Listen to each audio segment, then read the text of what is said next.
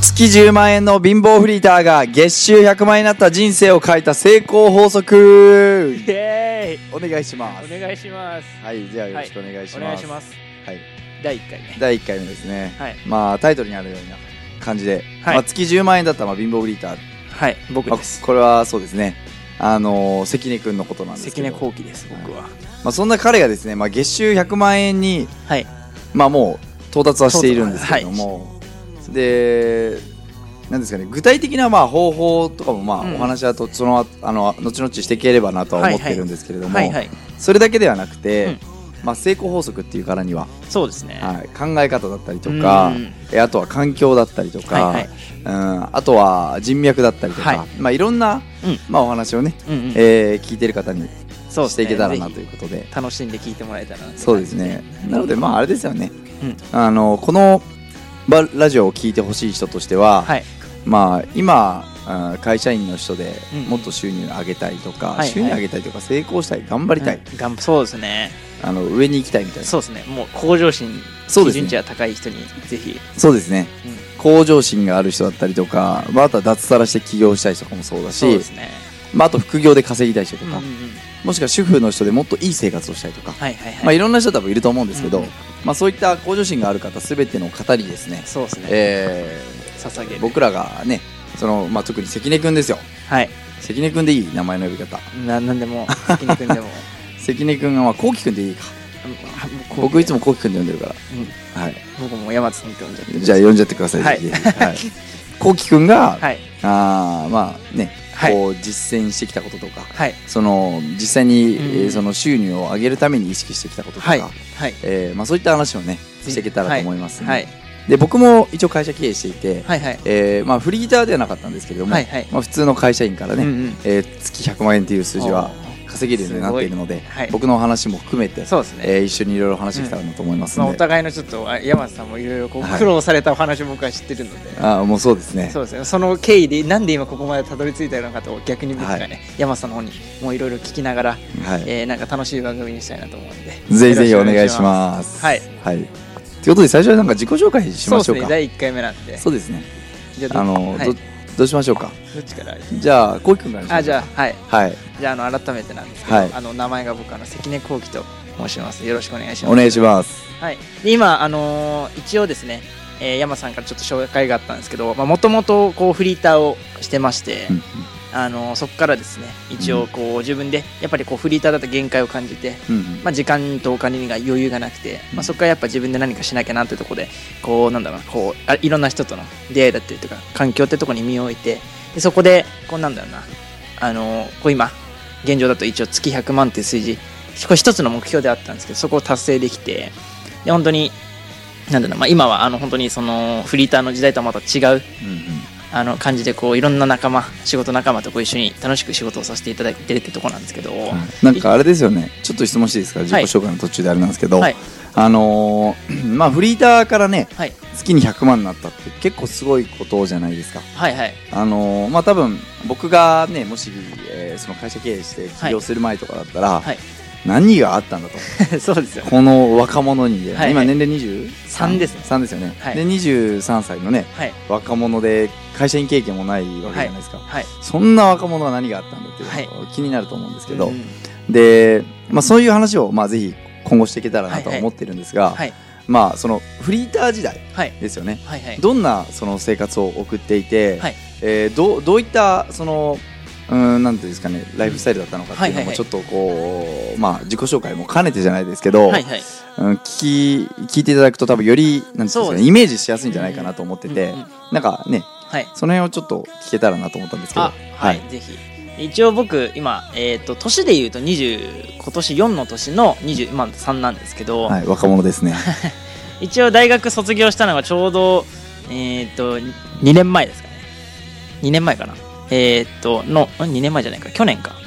のところでちょうど、えっと今年4月になって、えっと大卒2年目の年になってるんですけ ど、大卒2年目ねはい、もともと僕大学3年生か2年生ぐらいの時から、うんあのプロのボーカルを目指してましてプロのボーカルり歌やってるんです歌そうですね、はいはい歌やでちっちゃい頃からもともと歌うのは好きだったんですけど、うんその大学の時はあのフィットネスのプールの監視員とかジムのトレーナーでバイトしてたんでなんかまあ普通に、まあ、目標もその時なんか特にその歌とか夢ができる前はまあそのまま就職してうん多分フィットネスのトレーナーとかやってんのかななんていう自分を想像してたんですけど、えはいはいそうですねあのたまたまそのバイト先にですね、はい歌をやってる先輩がいらっしゃいまして2個上の、あなるほどはいはい、その方に影響されてじゃないですけどたまたまその方にちょっとあの一緒に声かけてもらって後期一緒に今度よかったらライブ出ないって言われて、えそうえですねで人前でその歌うってことそこで初めてこうやったんですけどあそうだったんはでいすか、それがやっぱすごい印象に残っててああやっぱ人前に立ってこうやって歌うたのってすごい楽しいなっていうところからきっかけでえそのちゃんーとやっぱボーカルじゃないですけど歌目指そうって思ってそあーこがスタなるほーどトだったんですよね実はえー、あそうだったんですね、なんか今ね、はい知ってるから意外です ねあ本当です意か外です意外です、まあ、きっかけって誰にでもあるかなとは思ってるんですけど、もちろん、はいそそううですね今だとね確かに新宿の街でねいきなり歌を歌い 始めてななんなんだろうこの人って僕は それあれで見て思ってたんですけど、はい なんか歌う歌うのが普通っていうかもうあの潜在意識的にもすり込まれちゃってでなんか人間がそれこそあのパンチ顔にこうやあの顔面にこう向かれたら避けるじゃないですかよけますねそれと同じぐらいなんか その気づいたら歌が出ちゃうみたいなレベルですね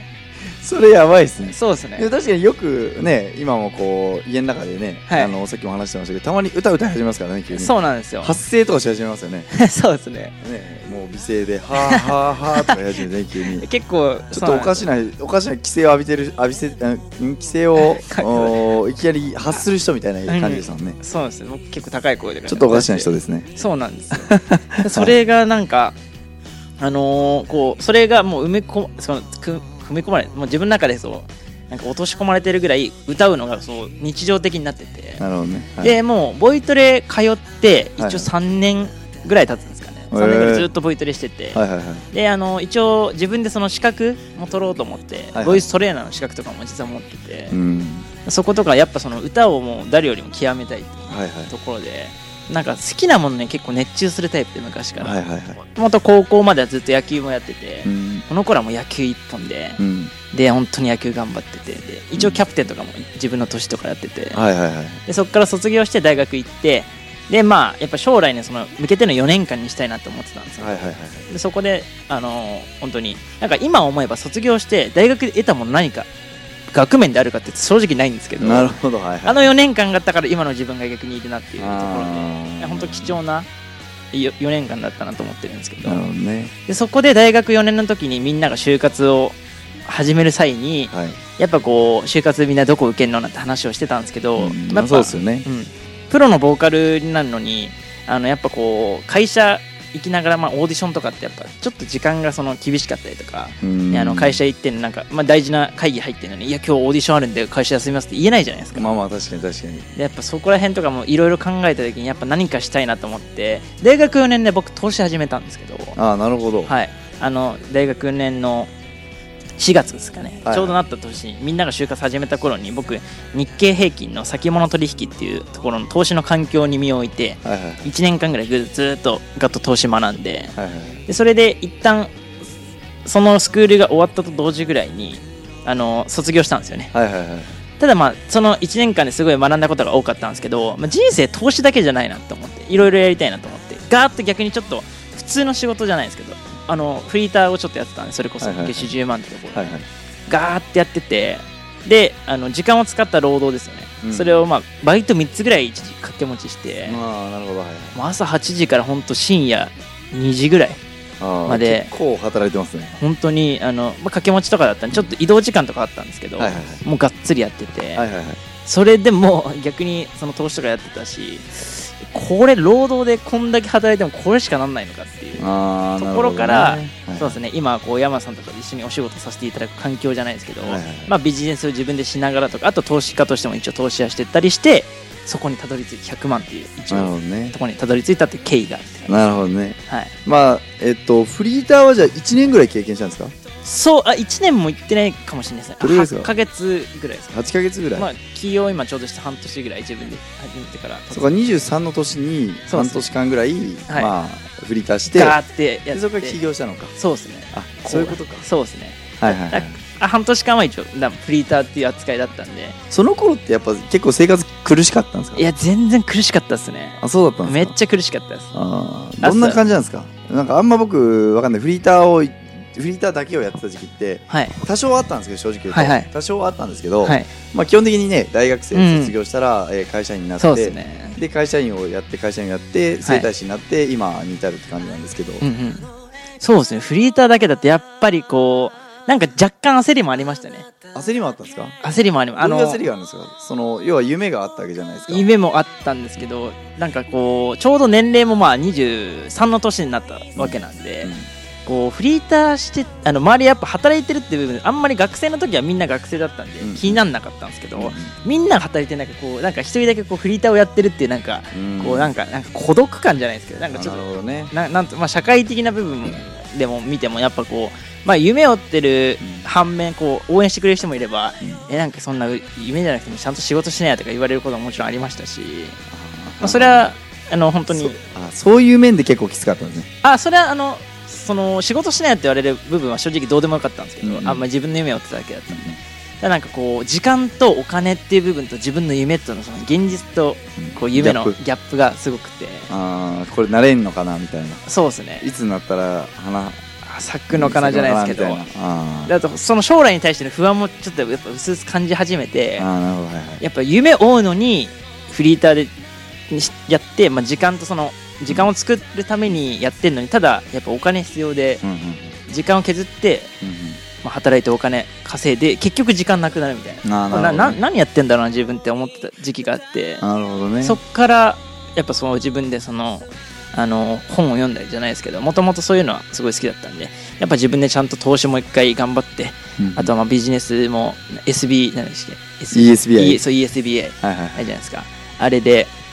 見てやっぱ投資家とそのビジネスマンは稼げるんで、そっちに行こうと思って、はいそれがきっかけでしたね、なるほどねはい、えなんか普通にバイトまあフリーターやってたじゃないですかはいはいなんかその例えば食べるものとか、はい住むところとか、はいはい生活面ですよねライフスタイルの面とかでも、はいあのまあ多分まあ稼いで変化はあったと思うんですけど、はいそのフリーター時代の僕のフリーターのイメージってはいやっぱりなんかこう、まあ貧乏だったわけじゃないですかそ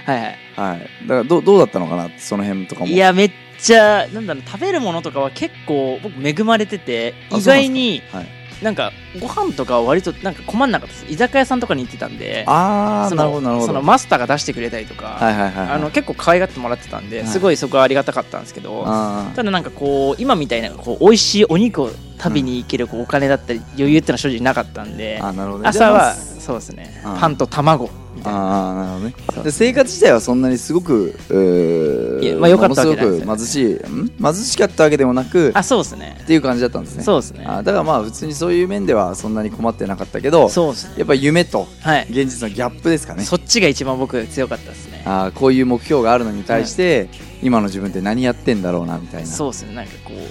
ちょっとこうクラクラしてた時期があって、なるほどねそうですね。まあそこからでもねあの今はえービジネス始めてでもビジネスも似てますよね、そういう意味ではなんか稼げてない時代からそうですね。稼げるようになるまでのその、なんていうかギャップとか、うんうん仕事でもはい。うんやっぱ会社の中で一番になりたいのに、うん。なかなか一番になれずにはいはい苦しいもがいてるのも多分そうだと思いますし、そうですね主婦の方であればね、はいはい。あのもっとこうお金をこう使ってはい遊びに行きたい、ランチ行きたいとか、はいはいレッスン受けたいのにはい。なかなか行けないとか、はい。まあいろいろそういうなんていうんですかねまあギャップが生まれてる時って結構苦しかったりしめまっすちから、ゃね苦しかったですね。はいそれが多分もろもろに多分出てたんでしょうね、出てましたね。お金もない時間を使ってるそうですね。お金を、うんさらにねそういう報酬がないにもかかわらず、うんえー夢がなかなかそうです近ね。づいてくる、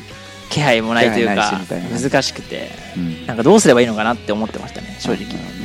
まあそんなねあのー、こうきくんと、はいえーまあ今日はちょっと僕の話はちょっといいんですけれど も、えーまあこれからですねはい。これからがですね重要だと思うんですそけうでどすね。まあビジネスを始めて、はい。えーまあある意味一つのまあ実績だと思うんですよ、はいはい。月収100万円って、うん。えーまあ数字そのまあお金だけじゃなくて、うんそのお金を稼ぐまでの過程ですね、はい。うん、どういうその考え方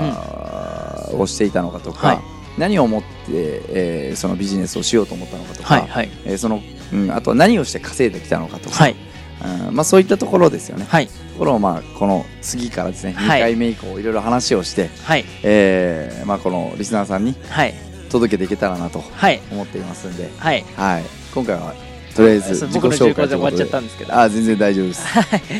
はいということで、はいえー今今日はここま回でそうですねありがとうございました。はどうもありがとうございましたはい、ありがとうございました。